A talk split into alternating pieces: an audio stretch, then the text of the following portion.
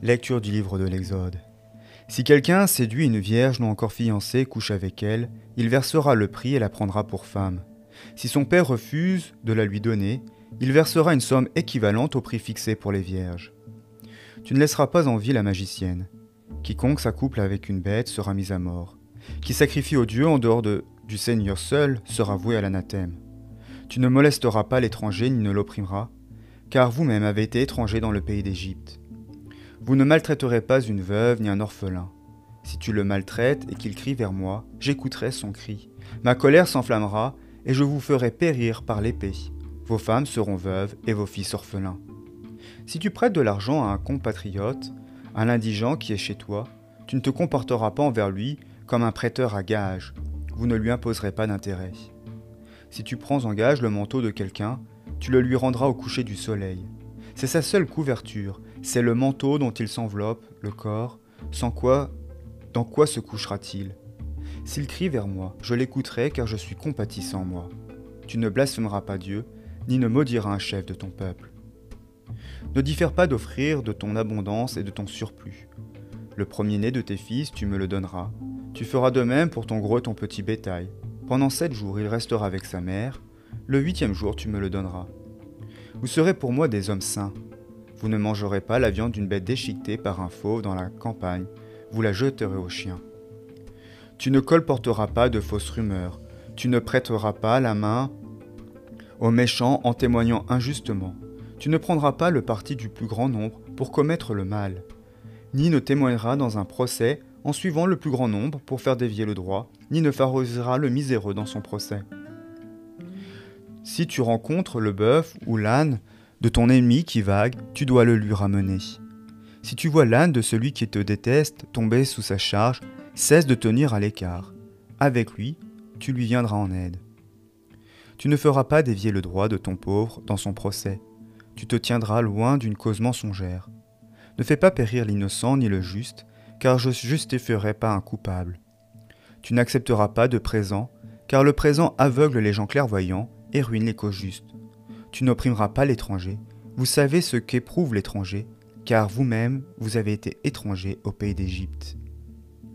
Pendant six ans, tu ensemenceras la terre et tu, en, engrangeras le produit. Mais la septième année, tu la laisseras en jachère et tu en abandonneras le produit. Les pauvres de ton peuple mangeront et les bêtes des champs mangeront ce qu'ils auront laissé. Tu feras de même pour ta vigne et pour ton olivier. Pendant six jours, tu feras des travaux et le septième jour tu chômeras, afin que se reposent ton bœuf et ton âne, et que reprenne souffle le fils de ta servante ainsi que l'étranger.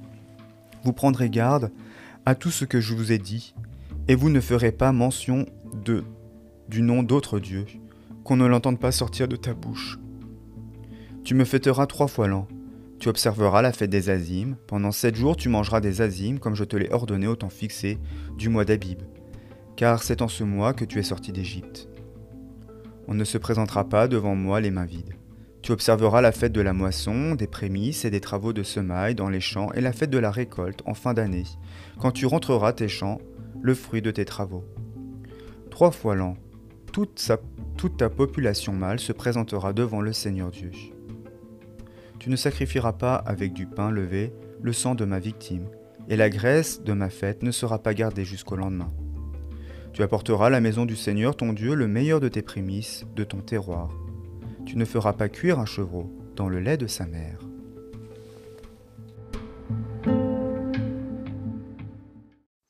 Nous sommes toujours dans le code de l'alliance, mais cette fois, il prend un tournant spécifique. Dieu devient personnel. Dieu change de registre. Il n'adresse plus des maximes, des sentences générales sur la manière dont on devrait se conduire en société. Cette fois, il devient personnel avec son peuple. Le tu et le je deviennent comme un refrain. Tu ne laisseras pas en vie la magicienne, tu ne molesteras pas l'étranger, tu, tu, tu, tu, je, dit Dieu. Dieu devient vraiment personnel. Ce qui est intéressant, c'est que ce passage est comme encadré par la mémoire. Tu ne molesteras pas l'étranger ni ne l'opprimeras, car vous-même avez été étranger dans le pays d'Égypte. Tu n'opprimeras pas l'étranger, vous savez ce qu'éprouvent l'étranger, car vous-même avez été étranger au pays d'Égypte. Dieu donne comme un sens à la justice qu'il veut voir son peuple exercer. Cette justice est un don, le don qu'eux-mêmes ont reçu de leur libération. Et ils doivent refléter dans le monde la grâce, l'amour dont ils ont eux-mêmes bénéficié. Et Dieu prévient. Si tu ne te comportes pas comme je me suis comporté, si la personne que tu opprimes crie vers moi, hein, il dit, hein, s'il crie vers moi, je l'écouterai car je suis compatissant, moi. Dieu ne laissera pas l'injustice s'établir. S'il crie vers moi, j'écouterai son cri, ma colère s'enflammera, et je vous ferai périr par l'épée. C'est Dieu lui-même qui interviendra. Alors quelles sont euh, les prescriptions dans cette deuxième partie de, du Code de l'Alliance? Eh bien c'est la question de la justice. La justice envers ses frères, la justice envers Dieu. Il faut euh, mettre en pratique justement euh, notre rapport que nous sommes appelés à voir avec Dieu, à servir Dieu, à donner à Dieu la priorité, et donc à écarter de nous toutes les idoles et tout ce qui peut conduire à l'idolâtrie.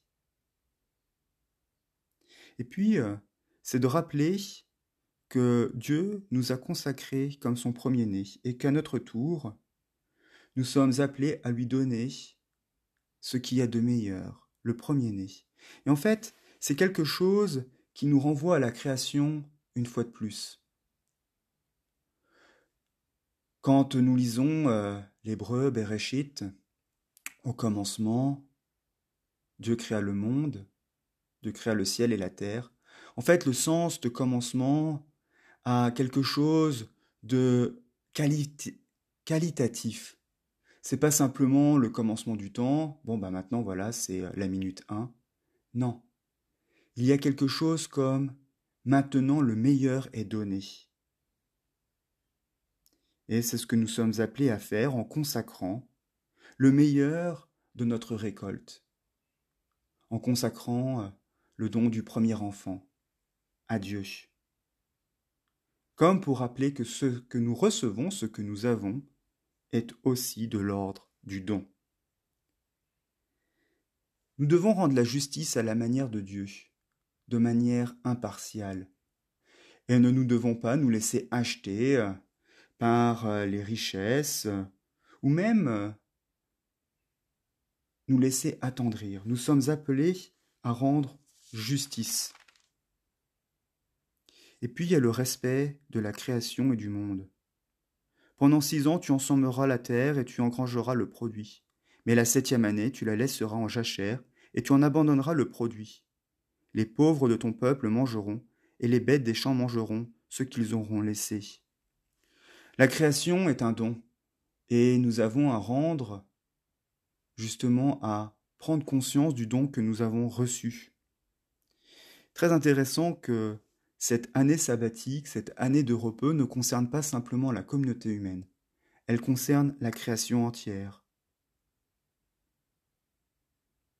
Et puis il y a les fêtes, ces fameuses fêtes à respecter.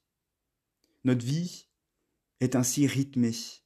Et ce que euh, Dieu nous montre à travers le code de l'alliance que lui-même nous donne, puisque c'est lui qui il dit je, c'est vraiment un chemin de vie, un chemin de vie holistique, pas une vie segmentée entre la vie professionnelle, la vie familiale, la vie euh, de loisirs, mais nous montrer que tout est lié. Et que si ne prend pas soin de notre âme, eh bien, notre corps va dépérir. Si on ne prend pas soin de notre corps, notre vie spirituelle ne sera pas bonne. Mais si on ne prend pas soin de nos frères, on ne pourra pas prendre soin de Dieu. Mais que ce qui donne sens aussi à la vie en société, c'est justement ce juste rapport que nous sommes appelés à avoir avec Dieu et avec les dons qu'il nous donne. La lecture de ce Code de l'Alliance est ainsi très intéressante, parce qu'elle nous dévoile ainsi, déjà, en germe, la vie du monde à venir et nous donne un avant-goût du royaume que Dieu veut établir dans notre monde. Amen.